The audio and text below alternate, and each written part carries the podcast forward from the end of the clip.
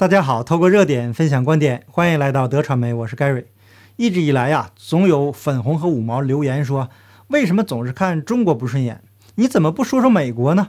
那为了满足小粉红们的要求，咱们今天的第一个内容就是关于美国的。根据美国印第安纳州媒体 The Center Square 的报道，总部位于印第安纳州的保险公司 One America 的负责人表示，工作人群的死亡率比大流行以前。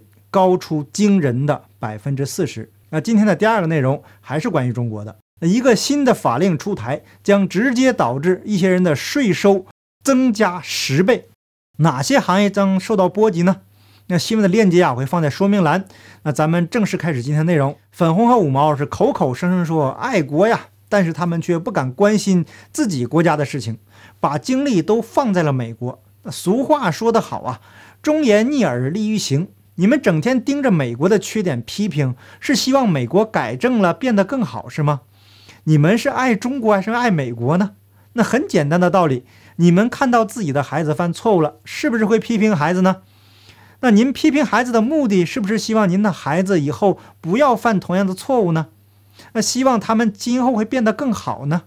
那最近一段时间呢，关于美国的事情，我已经很少在频道中提及了。那除非是跟打针有关系。才会拿出来啊，跟大家说一说，因为打针这个事情呢，跟我们每个人都有关系，而且已经涉及到生活在文明世界的所有人，可以说是性命攸关的问题。再大的事情也没有人的生命重要啊！美国保险公司 One America 的 CEO 斯科特·戴维森在本周的在线新闻发布会上说，他们现在看到了这项业务历史上最高的死亡率。不仅仅是在 One America 这项业务的每个参与者的数据都是一致的，也就是说，不只是在他们的公司，全美的人寿保险业务数据都差不多。那 One America 是一家市值超过一千亿美元的保险公司，自从1877年以来，总部一直设在印第安纳波利斯。那这间公司拥有大约两千四百名员工，向印第安纳州的雇主销售人寿保险，也包括团体人寿保险。那在没有发生世界性重大灾难的情况下，保险公司一般赔付的比例都不会太高。那毕竟啊，因为意外离世的人数有限，意外呢，也就是意料之外发生的。但是如果意外的数字非常高的话，那我们是不是可以理解为这就不是意外了呢？戴维森说，离世人数的增加代表了巨大的数字，而且离世的不是老年人，而是十八到六十四岁的工作年龄人群。他们是通过 One America 拥有团体人寿保险计划的公司的员工。他们在第三季度看到的情况，离世人数的比例比大流行病以前上升了百分之四十，而且这个比例一直持续到第四季度。那为了说清楚问题的严重性，他举例说，两百年一遇的灾难或者是数据模型才会比大流行病以前增加百分之十，所以呢，百分之四十这个数字是闻所未闻的。更要命的问题是。大多数提出死亡索赔，并没有归类在因为 COVID-19 离世的人口数据中。戴维森说，他们的死亡证明上可能并不全是因为 COVID-19，但离世的人数却是巨大的、巨大的数字。他同时还说。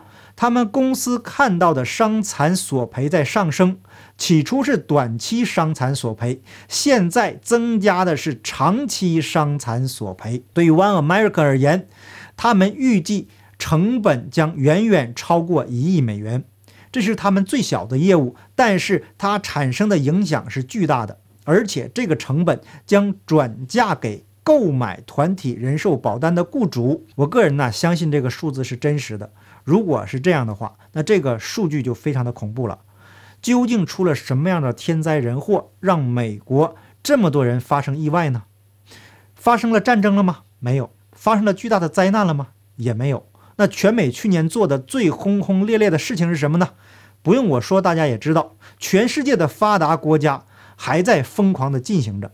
那无论政府怎么样玩数字游戏，大高科通过各种手段，比如屏蔽信息、删除账号，来掩盖真相的传播，真相就是真相，真相早晚会曝光在全世界面前。保险公司的数据应该非常清楚地说明问题了。我在过去的节目中说过，打伤就死的那是毒药，让子弹飞一会儿。当他们用一个谎言来欺骗人民的时候，就需要用无数的谎言来掩盖，总会有出现问题的时候。因为假的真不了，及时刹车，避免更大的事故才是正确的选择。可是这群无知的政客。跟总加速师是一个德行了，把油门踩到底，死不认错。有些被媒体吓傻的人问：“不打这个东西还有别的选择吗？”昨天在我的 Telegram 频道，有位越南的朋友留言说，他在越南工作，他们公司七百多个员工，五百多人在十到十一这两个月陆续确诊，基本上都是 Delta。他自己也买了那个药，呃，吃过一两个礼拜。老实说，看中标的人大部分是轻微症状或无症状，严重一点的是咳嗽跟发烧。基本上确诊者快的一个礼拜就快筛阴性回来上班了，慢的也是在两个礼拜内就回来了。他们大陆的干部还说，怎么这么多人中，没一个人死掉的呢？他们的员工都是接种了两剂国药，国药的防护力大家知道的，跟没打一样。他现在根本就不担心这个病毒。中了就跟感冒一样而已。越南这边的生活很正常，他所在的省份现在基本上一天也不到一百个病例，可以说是群体免疫了。那这些都是他自己的亲身经历，不是听说的。大家不要被新闻媒体吓死了。这位朋友的留言呢，大家自己去分辨真实性。无论您是支持还是坚持，我们需要的都是真相。了解真相，避免更大的灾难发生。不是说有人打了就盼着没打的人中招去 ICU，没打的呢就盼着已经打了的人早日病发。那如果我们存在这两种的想法呀，那就是深层政府希望看到的。韭菜们互斗，无论打或者没打，我们应该坚持的是自主选择，而不是在强迫下的选择，这个才是重点。害怕病毒就一针接一针打的，我们表示理解并祝福他，不会受到副作用的影响。那没打的呢？我们也尊重他的选择，并且保护每个人的自主选择权。马斯克今天发了图片，很能说明问题。打了 N 多针、拥有条形码还戴了三层口罩的人，与没打的正常人类对峙，他们都在思考一个问题：对方怎么还没戴的呢？第一个新闻咱们说完了，不知道五毛和粉红们是否满意？那我说美国问题的时候啊，是因为这个事情与每个人息息相关，包括二零一九年说川普，也是因为川普和拜登决定着未来世界的走向。拜登上台对我个人造成的直接伤害，就是每个月要被美国征收百分之十三到百分之十五左右的税，还有另外一个直接伤害就是汽油价格的上涨，这造成了整体物价上涨，无形之中大家都被割了韭菜。那我关心是因为跟我有关系，我关心中国问题是因为那里有我的。父老乡亲，我们希望他们能早日的获得自由，所以请不要一遇到问题就美国怎么怎么样。美国有枪击案，难道就证明中国有类似案件是正确的吗？中共国那个护照啊，现在连你们的祖国的大门都出不去，关心美国人有什么意义呢？多关心关心中国人不好吗？那接下来中共将进行新一轮割韭菜。专家表示，这个一提到专家就想笑。有朋友就说，是专门骗人家的专家。一个拍脑袋的政令出台，无论多么荒唐，都有专家出来洗白。那我们看看他们是怎么说的。近期税务部门公开曝光网络主播偷逃税案例，显示部分明星、网红等行业人士利用税收洼地设立独资合伙企业，将劳务报酬收入转换为经营所得收入，并通过核定征税方式。降低税负，实现偷逃税。两部门通过明确独资合伙企业适用查账征收方式计征个人所得税新规则，旨在堵住上述避税漏洞，规范纳税秩序。专家说的永远都是冠冕堂皇、义正言辞，但是怎么看都不像人类的语言。网友说的就比较接地气。新年的第一个法令，取消个人独资合伙企业个人所得税核定征收。原来的核定征收制度，一千万收入核定为一百万应纳所得税，按照百分之三十五税率，当期只需缴纳个人所得税二十七万。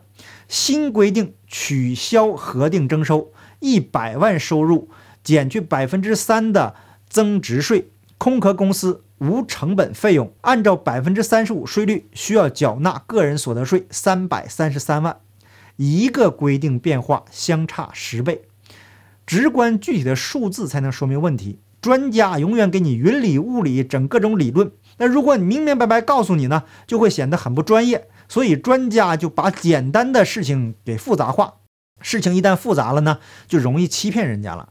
那这个新规定一出台，立刻就出现喜剧效果了。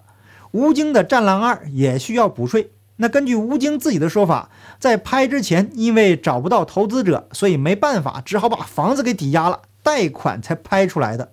他原计划是赚一点钱，起码不亏，但是没料到会赚这么多。吴京没想到的还有，他终于赚到钱了，他党妈也来关心他了。网络上流传关于吴京补税的原因，是他在上海的霍尔果斯工作室享受当地的无免无减税收这个优惠政策。现在呢，新规定一出台，无免无减应该是不灵了。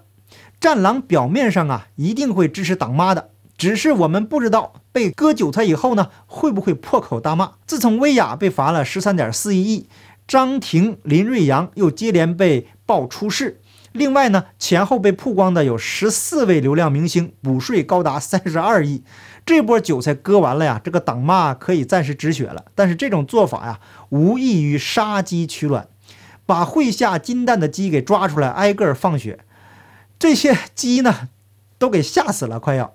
今后呢，估计会有心理阴影，还能不能下蛋，咱们不知道。这金蛋呢，估计是下不出来了。习总加速式的办法真是高啊！网友就预测了，从今天开始，税务筹划这个行业已经不存在了。从今天开始，所有明星、艺人、网红的收入将全额纳税，所有私募股权基金的退出。将全额纳税，所有上市公司的流通股减持将全额纳税，所有炒房客的收入将全额纳税。二零二二年是一个税收大年。二零二二年，豪宅市场、豪车市场、奢侈品市场、收藏品市场将全军覆没。我个人认为呢，这一切的成果呀，都是总加速是拍脑袋的成就啊！他以为自己最聪明，明星逃税的问题是今天才有的吗？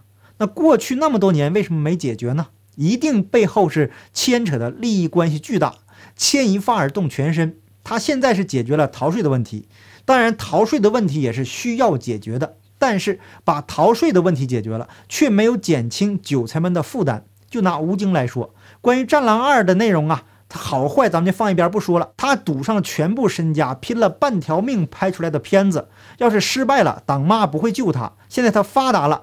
亲妈还没来得及孝敬，党妈倒是来要钱了。被这个党妈一镰刀下去以后呢，资金再次紧张了。那他还能拍出像样的片子吗？其他的行业被这样割韭菜，资金流会不会出现问题呢？当今社会的行业之间都有着千丝万缕的联系，一个行业被割韭菜倒下去，周边相关的行业也会受影响，然后周边的行业的周边行业也同样会受到影响。那这一波韭菜割下来呀？他们还有力气再茁壮成长吗？今后会不会都躺平，避免被收割呢？那好，感谢大家点赞、订阅、留言、分享，我们下期节目见，拜拜。